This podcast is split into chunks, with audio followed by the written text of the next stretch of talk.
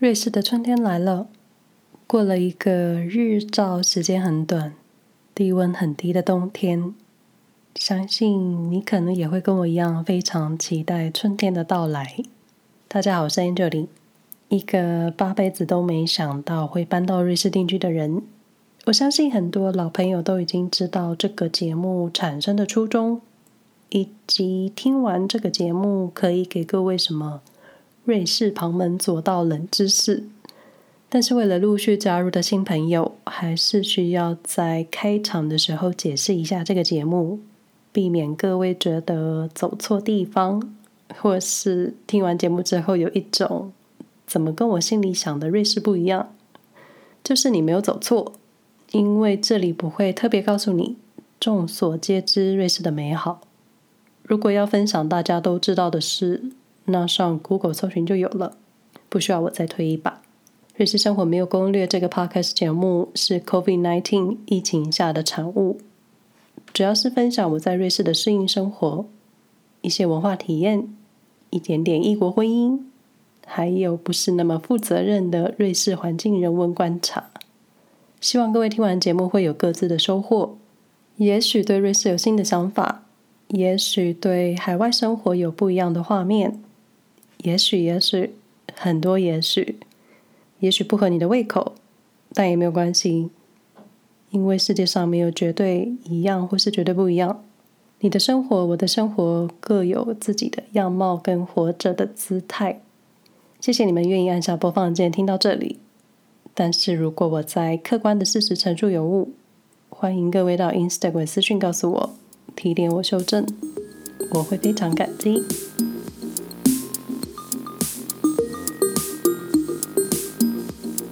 春天，春天来了。过完一个经常心情会忧郁到觉得没有明天的瑞士冬天，当太阳出来，气温稍暖的时候，就会有一种“好了好了，我愿意醒来”的感觉。录音的这一周正好遇上复活节假期。复活节，我个人的感受就是，确实回温之后，好像身体有一部分也跟着活了起来。千万别认为瑞士的冬天有厚厚白白、软绵绵的雪，好像就很美很浪漫。但确实是很美很浪漫。可是你的日子还是得实际的过。大部分在平地或是低洼地区的地方，雪无法积得很厚。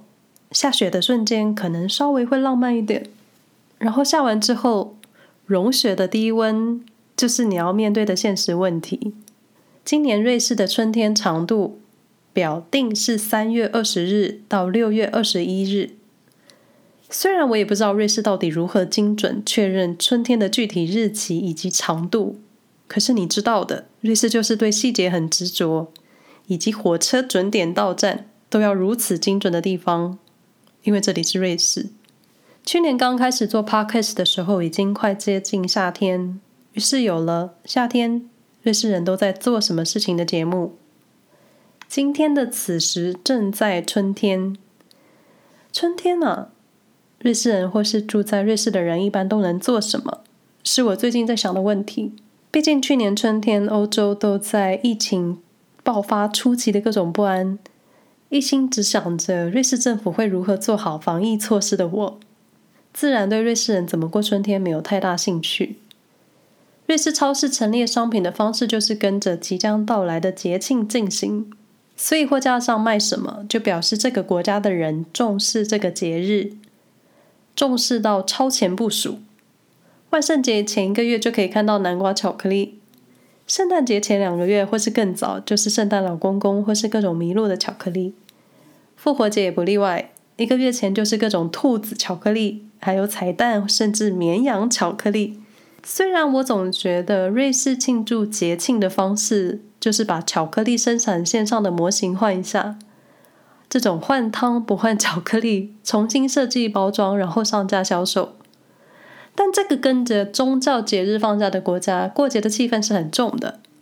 至少住在瑞士的人是很身体力行去庆祝各种节。所以还没正式复活节连假之前，我们家社区的邻居已经少了一半，因为大家都出去旅行了。瑞士的春天，第一个最具体的节庆，或者说春天，冬天的分界线就是复活节。复活节，如果各位稍微有概念，就是耶稣基督复活的庆祝节日。我个人非教徒，但是小时候看过几次圣经故事，甚至还参加过教会的礼拜，多少知道耶稣最后经历的那些故事。而在瑞士，只要看到超市上的商品是卖什么造型的巧克力，就知道这个节日在瑞士非常重要。复活节也不例外。复活节是纪念耶稣基督被钉在十字架之后第三天，他死而复活的日子。而复活节是每年春分月圆后的第一个星期日，跟照着农民历安排节日的我们很像。虽然不知道为何是月圆后，但我记得前几天某晚的月亮真的很亮很圆，因为在瑞士没有什么特别高楼，很多的城镇都是散落在几个区域。光害很少，加上入夜之后，瑞士的路灯都会固定休眠，所以夜晚的满月月光可以很圆亮。因为用满月的日子来算复活节，所以每年复活节的日期不一定。但其实复活节假期第一天周五是耶稣受难日，而复活节后的周一又称为复活节周一。如果耶稣基督是受难日后第三天复活的话，那应该是在礼拜一。可是表定复活节是周日，我就不明白了。可是好像不是这么重要，因为没有人想过这个问题。虽说是纪念耶稣基督，但我更觉得，但我觉得现在更多人是期待这四天的连假，因为我们有个瑞士朋友，他也不知道受难日是哪一天，他知道可以放假就可以了。春分就是一种象征春天来了。那春分之后，欧洲也开始昼长夜短，白天时间越来越长。也就是越来越晚才会天黑，因为冬天的时候路上都不太会有人出现，所以春天开始的时候，欧洲人类也像是从一种隐形的冬眠模式慢慢苏醒。西方国家过复活节的方式最大众的就是把彩蛋藏在花园草地，让小朋友去找。当然，现在不一定只放鸡蛋的彩蛋，也有人是藏零食或是巧克力的，就。就你知道的，瑞士没别的，最多巧克力。当然不一定会去户外，也有人藏在家。总之这一天，小朋友就是要去找被复活节兔子藏起来的染色鸡蛋。兔子已经是复活节的代表之一，而且这种兔子还是野兔。那复活节兔子算是一种民间传说，在欧洲文化都有很久远的历史意义。我查了一下跟兔子有关的传说，兔子是希腊神话里。爱神阿弗罗代蒂的宠物，兔子也是日耳曼土地女神霍尔塔帮忙拿着蜡烛的引路者。慢慢演变到现在，兔子成了给孩子们送复活节彩蛋的使者。而且，兔子本身的产量很高。所谓的产量是生产量，母兔受孕的几率很高，交配三十秒之后就能成功受孕。一次能产下六到十二只兔子，而且生完孩子，如果公兔在旁边，万一又怎么着，是很可能又会受孕成功。所以一个不小心，母兔很容易连环生不停。怎么好像变成动物探索频道？总之，兔子是一个高产量的动物，会生又很能生，生出一大群的新生儿。所以你想想，有谁能比兔子更适合代表春天？万物新生呢？至于复活节彩蛋，鸡蛋或是蛋类象征新生或是重生的意义。我查了一下跟复活节相关的鸡蛋历史，最早是把蛋染成红色，用血的颜色表示受难基督的血。没错，最早彩蛋的来由好像不是什么快乐的事情，听到血好像就有点痛。但是复活节就是。耶稣受难之后复活，你很难逃掉痛苦的那个连结。使用红色最早来代表基督的血，演化到今天，你可以用各种颜色，或是让小朋友自己染喜欢的颜色，然后画上一些插画等等。在瑞士超市可以找到染好各种颜色的水煮蛋。是的，在我这个没有信仰的人来看，它就是染色的水煮蛋，而且很早就开卖这些彩蛋。我一直在想到底水煮蛋可以放多久？当然，瑞士的超市有很多鸡蛋造型的巧克力，所以你不想吃太多水煮蛋，建议可以买巧克力蛋代替。那我在瑞士超市的复活节专区的货架上，也看到各种绵羊巧克力或是绵羊蛋糕。想说这个节日跟羊有什么关系呢？再次感谢 Google，复活节出现绵羊，象征耶稣受难这件事情很无辜。因为绵羊是一种很无辜的象征，但是绵羊蛋糕在现代看起来应该是很难直接联想跟它宗教有什么关系，也许只会想到耶稣诞生的时候旁边有几只羊这样子，就像我看到绵羊跟兔子放在一起那样不解，或是你只能用猜的。可是只要稍微查一下资料就可以知道，货架上的商品除了商业之外，其实还藏了很多含义，只是看你想不想了解。说了这么多，我这个人一只兔子也没买，复活节巧克力还是邻居送的。除了这些可以在自己家进行的小活动、小仪式，我在我们家附近的散步途中看到告示牌上的活动通告。在复活节假期的周日，我们家社区一带森林里会有复活节跳火堆的活动，或者你说是仪式吧。这跟我上回提到波斯新年文化有点类似。只不过含义不太一样。波斯历每年最后一个周三是红色星期三。伊朗人会透过跳火堆的方式除旧布新。火堆代表去年的晦气，跳过火堆表示除晦气。而复活节的火堆是为了赶走寒冬，也有除恶灵跟赶走鬼怪的含义。一直到现在，欧洲还是有一些小村庄会做这类的庆祝仪式。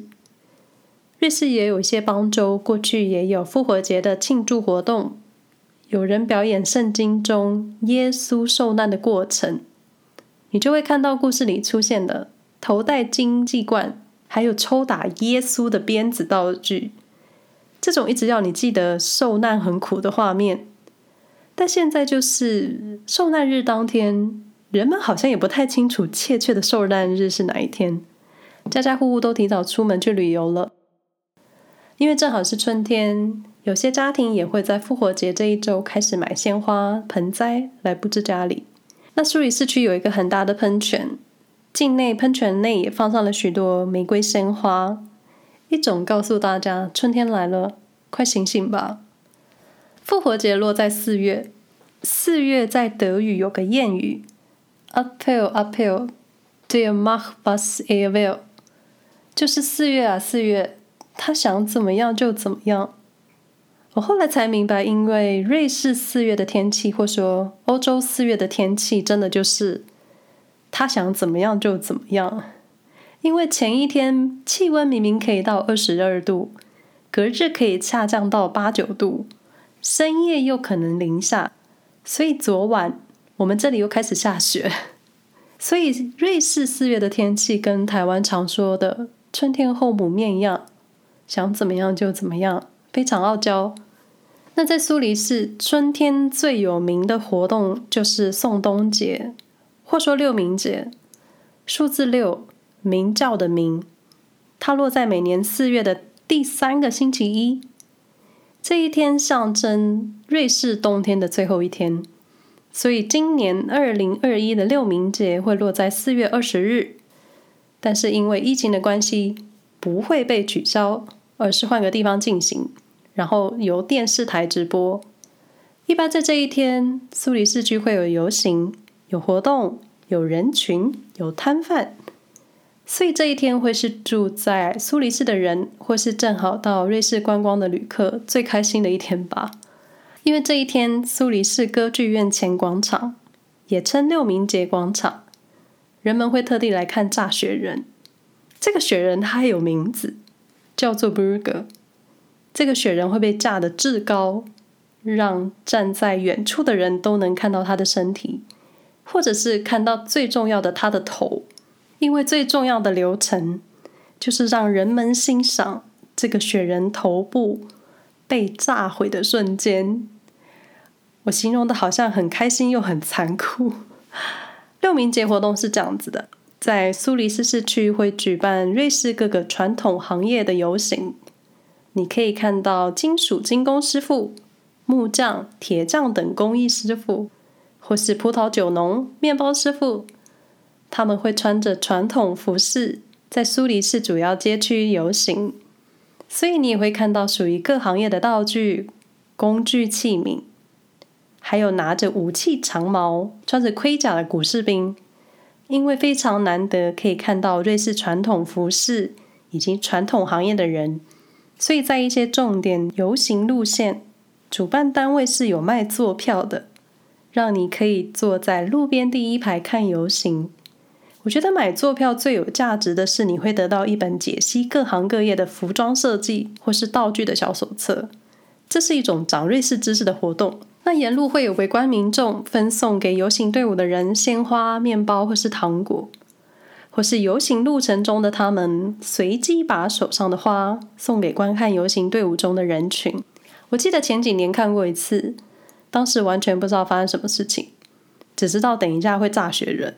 这是一个搞不清楚状况，以为是看游行的女子。然后我在游行队伍中得到了一个面包跟一朵花。当时的男友也是现在的先生说，看游行的人都希望可以得到鲜花或是面包，因为是一种散播祝福以及传递友谊的方式。然后我自然就是觉得很幸运，人类就是很奇怪的动物，很容易满足。最后游行队伍会走到苏黎世歌剧院前的广场，我记得当时傍晚六点一到就会准时点火焚烧雪人。在点火焚烧的同时，你会看到欧洲古装剧才有的穿着绅士服装造型的男性骑着马，不断地绕着雪人堆奔跑转圈。每个人就是等待最后的重头戏，雪人的头越快被炸掉越好，因为越快被炸掉，表示今年的春天、夏天会越好。这事情算是苏黎世邦州春天最重要的活动。每年都有电视台转播，告诉民众今年花了多少时间才把雪人的头炸破。这让我想到美国跟加拿大土拨鼠春天的预言。这个预言方式就是，土拨鼠会在二月二日清晨步出洞穴的时候，如果他看到自己的影子，他就会折返回到洞穴，因为他觉得冬天还没结束。所以，如果阿土看不到自己的影子，表示春天很快就会来了，好吧，这是我莫名的联想，跟瑞士无关。过了一个冬日，春天开始的时候，可以慢慢感受到一些视觉变化，像是枯树开始发芽，我们家前面的樱桃树、葡萄树也开始有绿叶。然后我最近才惊觉，原来苏黎世很多樱花树，但是苏黎世的樱花树不是成群，它们都是路边看到一棵。然后走到某个地方，发现又有另外一棵樱花树，这一种散种的方式。当然，也有一些道路是两排、整排樱花树那种很壮观。甚至苏黎世区的旅游网站还提供旅客赏樱花的景点。春天到了，对欧洲人来说，就是需要出门踏青晒太阳。毕竟，如开头所说，冬天真的很难熬。就算在室内有暖气支持你的生命，但是没有阳光就会很忧郁。住在瑞士有个另一个优点，就是这里的四季你可以有很明显的感受变化：夏天的炙热，秋天落叶，冬季阴暗，接着春天的绿意萌芽。这应该是在台湾很难有的体验，也是我在最近春天来的时候突然有的感慨。去年整年都在忧郁影子下度过的我，好像都不在意身边发生的变化，因为我后来才发现，原来我一直窝着的书房窗外就有一棵樱花树。更在某天的某个瞬间，突然觉得今年应该可以有更多对瑞士更不一样的感受吧。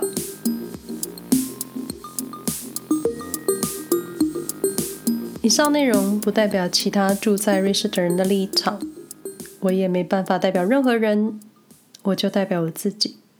瑞士生活没有攻略 Podcast 节目目前能在以下平台：SoundOn、Spotify、Apple Podcast、Google Podcast、KK Box 收听。不想错过节目的朋友，欢迎订阅与追踪。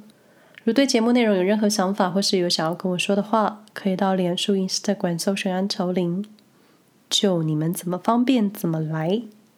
再一次感谢你们的收听，那我们下回再说喽，拜拜。